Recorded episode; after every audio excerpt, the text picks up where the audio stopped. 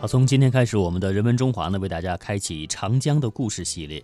长江发源于世界屋脊青藏高原的唐古拉山脉各拉丹东峰，是中华民族的母亲河，干流流经青海省、西藏自治区、四川省、云南省、重庆市、湖北省、湖南省、江西省、安徽省、江苏省、上海市，一共十一个省级行政区之后注入东海，全长六千三百余公里。在世界大河中，长度仅次于非洲的尼罗河和南美洲的亚马逊河，居世界第三位。长江流域是早期人类生存和演化的重要地区之一。已发现的古人类化石中，早期、中期、晚期的都有发现。约二百万年前，中国就已出现了在长江三峡一带活动的古人类，被称为巫山人。接下来的几天里，我们的节目为大家介绍几个长江流域重要的文化遗存，为大家详细介绍一下我们的母亲河的文化历史。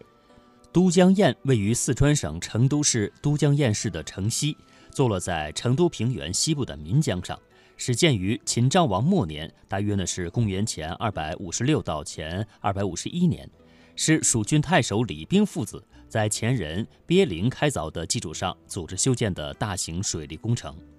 都江堰二零零零年被联合国教科文组织列入世界文化遗产名录，它也是世界自然遗产四川大熊猫栖息地。下面的时间，我们来听著名播音艺术家陈铎为我们介绍的《万古不朽都江堰》。金沙江气喘吁吁地奔流到四川省的宜宾，终于跑完了它的全部路程。然后，金沙江以一种激情的力量冲入了岷江当中，他们拥抱着，翻滚着，旋转着往远方流去。金沙江和岷江汇合之后，才叫长江。长江往东流着流着，就来到了四川盆地。咱们国家呀，有四个盆地，就是准格尔盆地、塔里木盆地。柴达木盆地和四川盆地，这里边属四川盆地的面积最小，可只有它最美丽、最富饶。人们一直把它叫做“天府之国”，实际上就是得天独厚的意思。也就是说呀，大自然给予四川盆地的恩赐特别多、特别优惠。别的不说，只说水利这一点，四川盆地。在全国也是数一数二的，当中最有名的就是都江堰水利工程。战国时期，四川省有两个小国，一个叫八国，国都是现在的重庆；另一个呢叫蜀国，国都就是成都。公元前三百一十六年，秦国的秦惠王派军队占领了八国和蜀国。可是有一件事情让秦惠王伤透了脑筋呐。原来啊，岷江经常发生水灾，汹涌的江水冲到岸上，淹没了土地，冲毁了庄稼和房屋。等到洪水退下去以后，有的地方又闹开了旱灾。后来有人对秦惠王说：“听说李冰是个治水的行家，您让他去治理岷江吧。”秦惠王同意了，李冰带着儿子李二郎来到了成都。李冰先搞清楚了岷江为什么经常发生水灾。原来呀，岷江发源于四川省西北部的岷山，岷江的水里尽是石子儿和泥沙，到了灌县以下，进入平原，泥沙呢在河床里慢慢的就淤积起来。江水就很容易涨到岸上。还有每年的春天，天气逐渐暖和，岷山上的积雪融化了，雪水从四面八方汇集到岷江当中，就造成了山洪爆发。当洪水一退，离岷江比较远的地方又会发生干旱。李斌心里想。要想治理岷江，就得让它分成两股，慢慢的往前流才行啊。他想了这样一个办法，就是在灌县的岷江中间建造一个棚。什么是棚呢？这棚啊，就是分水堤。用它来挡住汹涌的江水，让江水往左右两边分开流过去。在岷江中间建造一个分水堤，可不是一件容易的事儿啊！岷江的水流得特别急。连江里的大石头都被冲得一个劲儿的翻跟头，那用什么东西建造分水堤才能够不被江水冲跑呢？一天，李斌忽然想到，用竹子编成一个特别特别大的竹笼子，再在竹笼子里边装满石头，把这个竹笼子放在江里边，那一块块石头抱成团儿。这就不容易被江水冲跑了呀！李冰赶紧把这个办法告诉了老百姓。老百姓们吃够了岷江的苦头啊，听说李冰有了治理岷江的办法，都非常高兴，立刻就砍竹子的砍竹子，编竹笼子的编竹笼子，装石头的装石头，很快就做成了许多装满大石头的大竹笼子。建造分水堤这一天，岷江两岸站满了人。李冰和李二郎来到江边亲自指挥。李冰看看一切都准备好了，就把手一挥，说：“开始！”只见一个个的竹笼子被人们沉到了江里，扑通扑通扑通，江水被溅起了一个个的大水珠。开头啊，沉下去的竹笼子不多，江水流的还是那么急。竹笼子越沉越多，露出了水面。哎，那江水呀，嘿嘿，就越流越慢了。分水堤终于建造好了，它的样子啊，是前头尖，后边宽。远远一看呢。就像是个鱼的头，人们呢就管它叫鱼嘴。这岷江流到鱼嘴，分成了两条江，左边的叫外江，右边的呢叫内江，也叫都江。外江是用来排走洪水的，内江主要是用来灌溉的。分水堤造好了。可是还有一个难题不好解决呀。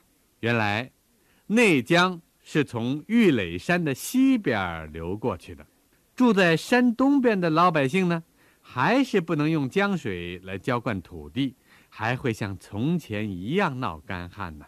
李冰和李二郎又带领老百姓把玉垒山凿开一个大口子，再挖一条水渠，让内江的江水流过去，去。浇灌那儿的土地，那么李冰可以松口气了吧？没有，因为又出现了一个新的问题呀。岷江从上游带来的泥沙怎么逃出来呢？要逃泥沙，就得在江里建造一个拦水坝。江水被拦住以后，人们才能到江底去逃泥沙呀。聪明的李冰。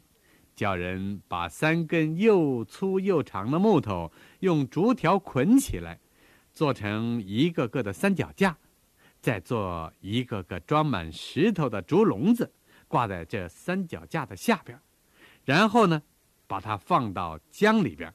这种三脚架呀，很像我们平常坐着用的那种马扎，所以呀，人们就管它叫马扎了。要淘泥沙的时候，人们只要把它放在江里，做成拦水坝，挡住江水，就可以到江底去了。淘完泥沙以后，人们再去掉几个马扎，让江水哗哗地流过去。李冰和李二郎带领着千千万万的老百姓，经过艰苦奋战，终于修好了渡江堰，治住了岷江。是啊。只要都江堰存在一天，只要江水在流，人民就不会忘记李冰的功劳。现在，都江堰有一座二王庙，就是人们为了纪念李冰和他的儿子李二郎而修建的。啊，都江堰，那可真是不朽的都江堰呐！秦蜀郡太守李冰建堰初期，都江堰名称叫做坚彭，这是因为都江堰旁的玉垒山在秦汉以前叫做尖山。而那时都江堰周围的底羌人，他们把堰叫做彭，这个彭字呢是提土旁加一个朋友的朋，所以呢都江堰也就叫做坚彭。这个尖啊是三滴水加一个前面的前。直到宋代，在《宋史》中才第一次提到都江堰。都江堰的人文历史到底是怎样流变的呢？请听下面的专题介绍。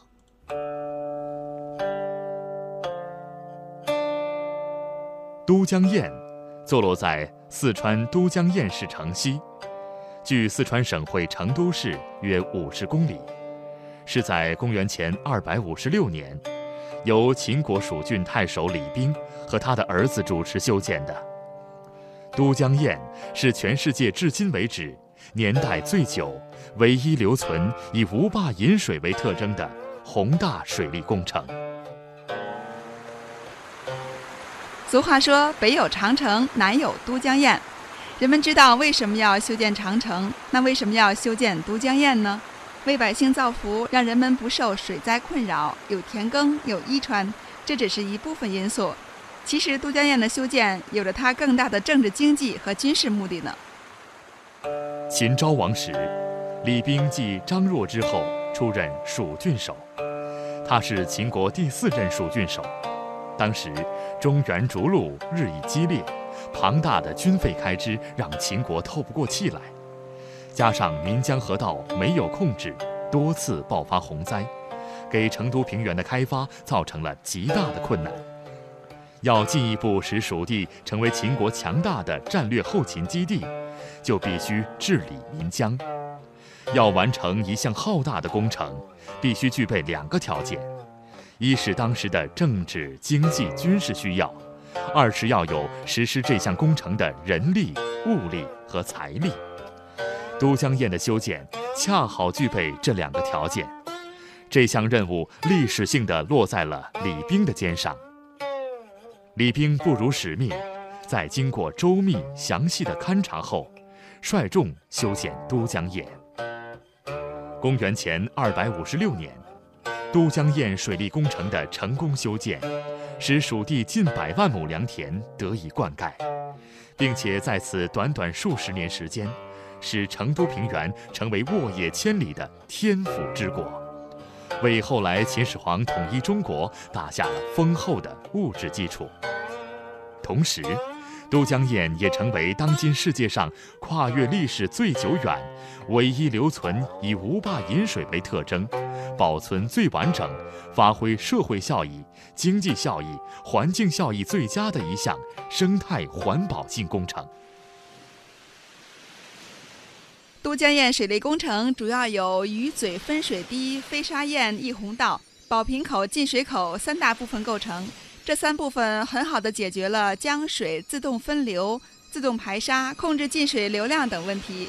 为了更好的了解都江堰，我也是特别请到了都江堰管理区的郭小姐，请她来做一个详细的解读。工程呢分为三个部分啊，呃，我们现在呢就是在我们的鱼嘴，大家现在呢可以观察一下这个江面啊，我们可以观察发现两个特点。那第一个呢就是我们这个内江呢要窄一些，外江呢要宽一些。那同时呢我们可以观察发现得到它的第二个特点，也就是我们的内江呢它要低一些，外江呢它要高一些。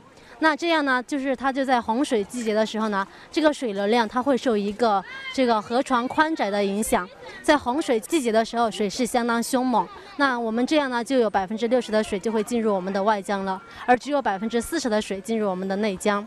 枯水季节的时候呢，我们就会有百分之六十的水进入我们的内江，而只有百分之四十的水进入我们的外江了啊。所以呢，这样呢就保证枯水季节的时候有足够的用水量了啊。离开了鱼嘴分水堤，我们继续往前走，在去都江堰水利工程的第二部分飞沙堰的路途当中，遇到了一个非常有意思的桥，叫做安澜桥。安澜桥也被称作夫妻桥，全长是五百米，横跨在岷江之上。这座桥是始建于宋代以前，当时啊，索桥是以木排石墩承托，用像碗口粗的竹缆横飞在江面，在桥面上是铺的木板，两旁呢是以竹索为栏杆的。我们今天走过的桥是经过重新修建的，人们也是将竹子改为了钢制结构，承托缆索的木桩桥墩也是改为了混凝土的桥墩。安澜桥还被誉为中国古代五大桥梁之一。据史料记载，在没有修建索桥之前，岷江滔滔恶浪，经常有伤亡的事情发生。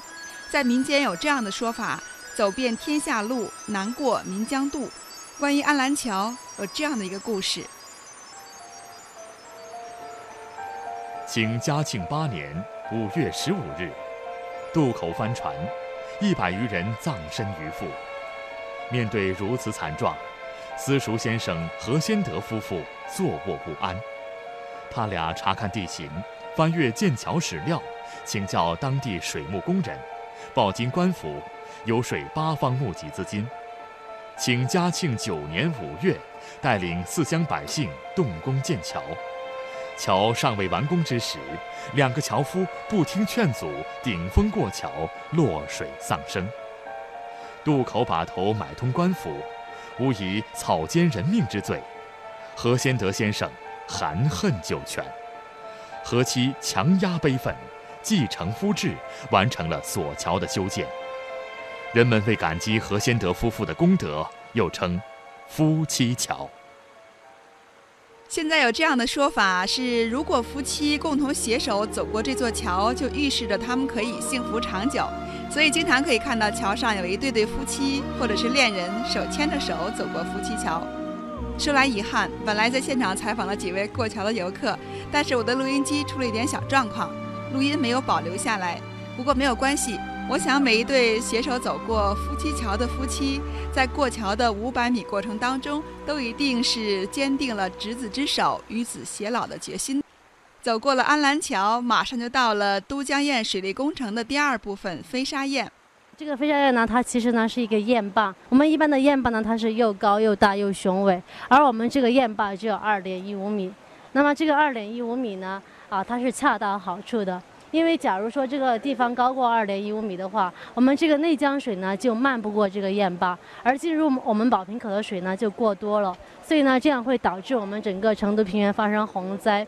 如果这个地方呢，它低于二点一五米，那么我们的水呢就会过多的漫过这个堰坝，这样呢就导致我们整个宝瓶口的水呢进水量过少，所以呢就我们整个成都平原的水呢也就不够用了啊。而在我们对面呢有一个凤溪窝。这个缝隙窝下面呢埋有四根卧铁啊，这四根卧铁呢，它是用来作为一个逃亡河床的一个标尺。我们都江堰有一个治水的六字诀：深淘滩低作堰。这个深淘滩呢，也就是要淘到见到四根卧铁为准；而低作堰呢，也就是指的我们的飞沙堰这个堰坝。这个堰坝呢不能过高，二点一五米呢也就恰到好处了。在对地形和水情做了实地勘察之后，李冰父子邀集了很多有治水经验的农民，他们决心凿穿玉垒山引水。由于当时还没有发明火药，李冰呢便用火烧石，让岩石自动爆裂，终于在玉垒山凿出了一个宽二十公尺、高四十公尺、长八十公尺的山口。因为形状酷似瓶口，所以取名叫做“宝瓶口”。在右手旁边呢有两个字儿。这两个字儿呢，叫做离堆，离堆，嗯，是离山之堆的意思。这个口子呢，它的进水量呢是每秒钟七百立方米。如果这个超过这个进水量呢，它它就会自动的拒之口外。大家可以观察这个水势，可以发现到，这个水呢流下来的时候呢，它不会直接进入宝瓶口，它首先呢，它会撞击离堆，撞击离堆之后呢，它会起一个回旋。那这个回旋之后呢，其实这个地方呢，它是第三次泄洪了。它撞击离堆之后呢，有一个回旋。那么回旋之后呢，它会旋到我们的第二蜡烛体工程，也就是前方我们大概就是二三十米之处。那大家看到在离堆旁边还有一条小河，在我左手边有一条小河。那这条小河呢，我们一般是不用的，只有在这个特大洪水的时候呢，我们这条小河呢，它会起第三次泄洪用的。游完了都江堰，让人不禁感慨：都江堰不只是个水利工程，更是个景色优美的风景区。不仅如此，凡是到过都江堰景区游览之后的人都会觉得不虚此行，因为景区自然景观非常独特，文物古迹众多，既可以观赏到奇花异木、山水风光，又可以体验到都江堰独特的水文化。山水景观和水利工程和谐统一，自然与文化、人类与环境和谐相处。说来也巧，在即将离开都江堰的一瞬间，回头一看。正好看到了一团雾气升腾在岷江的江面上，也给整个都江堰增添了一种神秘的色彩，在我心中留下了更加美好的回忆。这个画面将会永远定格在我的记忆当中，我的心灵一语也会永远保留着都江堰的。秦昭襄王五十一年，也就是公元前二百五十六年。秦国蜀郡太守李冰和他的儿子吸取前人的治水经验，率领当地的人民主持修建了著名的都江堰水利工程。此后，到了一九八二年，都江堰作为四川青城山都江堰风景名胜区的重要组成部分，被国务院批准列入第一批国家级风景名胜区的名单。都江堰有效的管理，保证了整个工程历经两千多年依然能够发挥重要作用。让我们通过下面的节目来了解都江堰的沧桑巨变。都江堰市坐落于四川成都平原西北方，从这里开始，著名的都江堰水利工程将岷江分流，为整个四川平原带来充沛的水源，而这一工程的所在地也因而得名——都江堰市。围绕着这一古老的水利工程，这里因堰而名，因水而兴。改革开放以来，都江堰水利工程灌区覆盖面积越来越大。随着现代科技手段的运用，如今的都江堰水利工程防灾能力更强，灌溉面积更大，灌区规模居全国之冠。都江堰市文联副主席王国平说。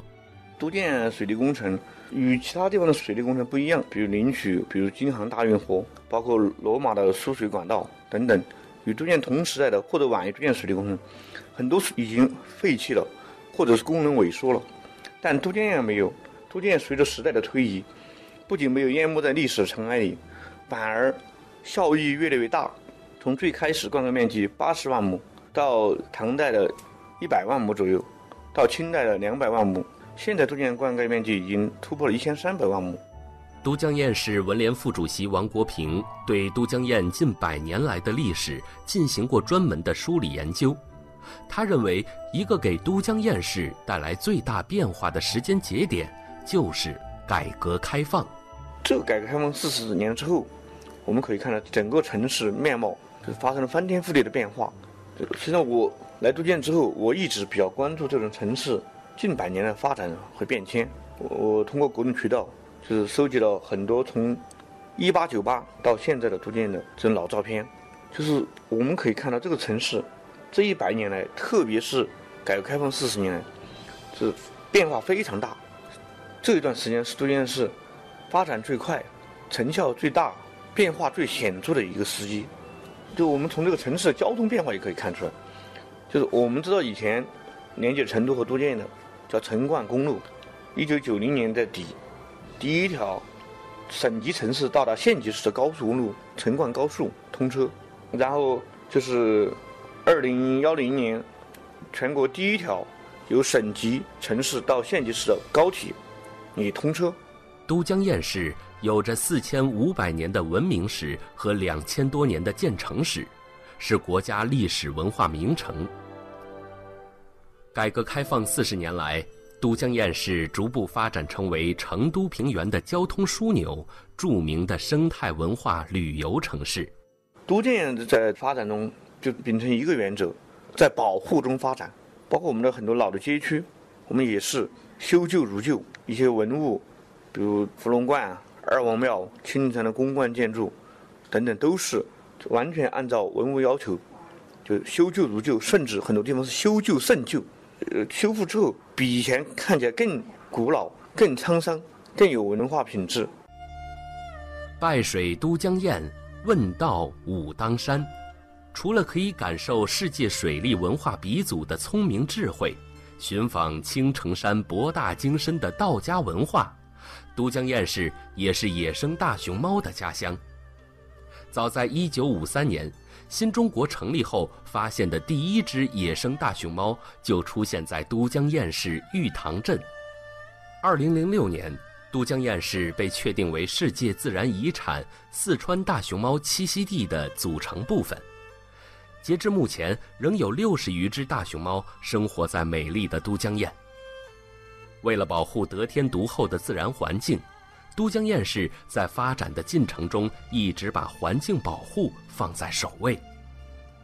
都江堰市旅游局副局长石小红在接受记者采访时说。那么从我们政府来说呢，也是非常重视我们这个生态保护的。在这个生态保护的基础上呢，在发展这个我们的世界级的文化旅游资源内涵吧。都江堰以建设国际生态旅游名城为目标，致力于打造区域旅游组织中心和国际旅游目的地，优化构建双新两区的这个全域呃空间结构。大青城延伸旅游发展区及田园生态态发展区，大青城延伸旅游发展区包括高山河谷旅游度假。和大青城康体养生旅游度假。都江堰市文联副主席王国平对记者感慨地说：“四十年来，就我们的生态实际上是最能体现和说明一个城市变迁的一个重要指标。很多城市是随着工业化程度的加快，它的生态在相应的在弱化。但是都江堰不一样，改革开放四十年来，都江堰的生态在不断的优化，就包括我们。”为了保护环境，关闭了很多小煤窑，几乎不发展大的工业企业，为城市营造一个良好的一个生态环境。